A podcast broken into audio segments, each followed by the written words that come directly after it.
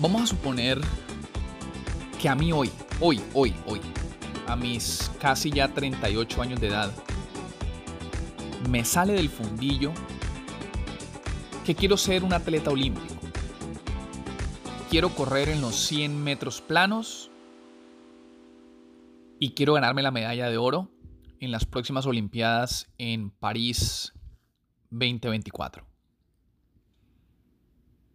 Me salió del fundillo. Quiero, hoy quiero, me dio, me dio ganas de ser atleta olímpico y ganarme una medalla de oro. Entonces, abro mi aplicación de Instagram y resulta que me encuentro con un uno de estos gurús vende humo que dice que que si uno cree que puede, uno puede. Que si lo crees, lo creas. Que todo está en la mente. Que hay que activar la ley de la atracción. Que hay que, hay que activar la ley de la manifestación. Que yo soy el que determina mi futuro. Y todas estas cosas, ¿no? Que supuestamente están en la mente, ¿no? y que hay que ser positivo y que hay que, meterle con todo y que si uno realmente, que si uno realmente, que si uno realmente tiene ese deseo ardiente de lograr algo que uno lo puede lograr. Entonces, como, como él me dijo a mí, ese gurú vende humo, me dijo que yo podía lograrlo siempre y cuando yo me enfocara y siempre y cuando yo lo quisiera lo suficiente, ¿no? Que tuviese esa... Que mientras yo tenga esa, ese deseo ardiente, yo lo puedo lograr. Entonces, yo empiezo a entrenar y yo digo, bueno, vamos a entrenar porque el gurú vende humo me dijo que yo podía. Y empezamos a entrenar, entrenar, entrenar. Y resulta que después de 12 meses de entreno, quedo en el puesto 9554 en el mundo y no clasifico a los Olímpicos. Entonces yo digo, güey, puta, ¿cómo así? ¿Qué pasó? Pero si este gurú vende humo en Instagram me dijo que si yo lo creía que era posible, yo lo iba a lograr, me dijo que todo está en el poder de la mente, me dijo que todo está en el poder de la atracción o la ley de la atracción o la ley de la manifestación y todas estas vainas. ¿Por qué no lo logré? Entonces lo primero que yo pienso es, algo mal está conmigo. Algo mal tiene que estar conmigo. Porque el gurú vende humo me dijo que siempre y cuando yo sea positivo lo puedo lograr, siempre y cuando yo tenga ese deseo ardiente lo voy a lograr, ¿cómo es posible que yo no logré clasificar a los Olímpicos a mis casi 38 años de, edad, sin nunca antes haber, haber, competido, ni nunca antes haber, haber practicado atletismo, ¿no?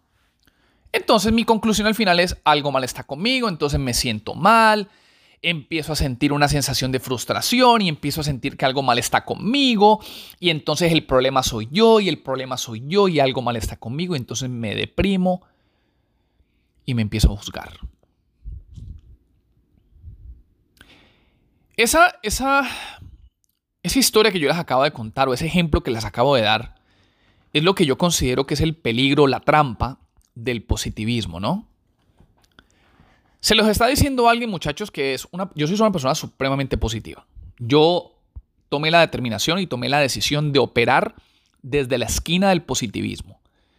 Si alguien en este mundo, muchachos, si alguien en este mundo cree que se puede, cree en meterle ganas, cree en enfocarse en lo positivo, cree que uno mismo, que yo mismo, Andrés Aguas, soy el que, el que, que construye mi futuro. Si hay alguien en el mundo que cree en eso, soy yo. Pero al mismo tiempo también creo que el positivismo tiene una trampa, muchachos. Porque yo, Andrés Aguas, a mis 38 años de edad, casi ya 38, porque cumplo en noviembre 38, nunca en la vida yo he entrenado para atletismo.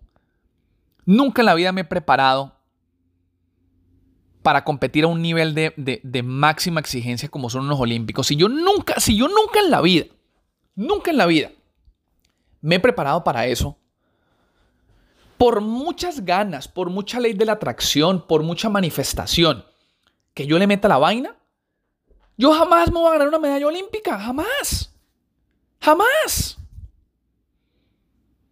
Entonces, este, esta cultura del positivismo que se ha creado, ¿no? esta cultura de que sí puedes, yo no le veo nada de malo, porque obviamente yo creo en ella, pero muchachos, también tenemos que tener en cuenta que allá afuera hay cosas externas, externas, que hay que tener en cuenta. Muchos de nosotros, porque a mí me ha pasado, muchos de nosotros nos ponemos metas y nos comemos este cuento de que sí se puede, sí se puede, y el positivismo, y dale, dale, dale, cuando estamos jugando en contra de nosotros mismos. Estamos compitiendo para unos olímpicos, nuestra meta es ganar una medalla de oro, cuando en el fondo no es porque no queramos, no es porque, o sea, no es porque no exista suficiente convicción, no.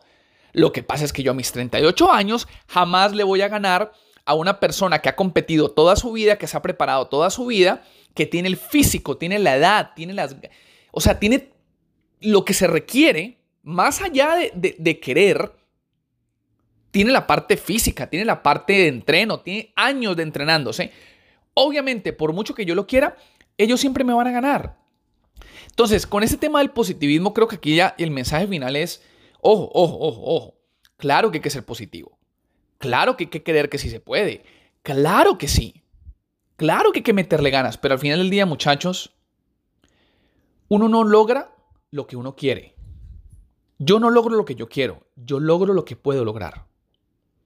Y eso es una, eso es una reflexión súper poderosa porque es ese balance, es esa, línea delgada entre, entre, creer que sí se puede, pero al mismo tiempo tener los huevos y los ovarios de uno saber y uno, uno, uno reconocer cuáles son las limitantes de uno y cuáles son esas cosas que por más de que yo quiera, entender que no las voy a lograr.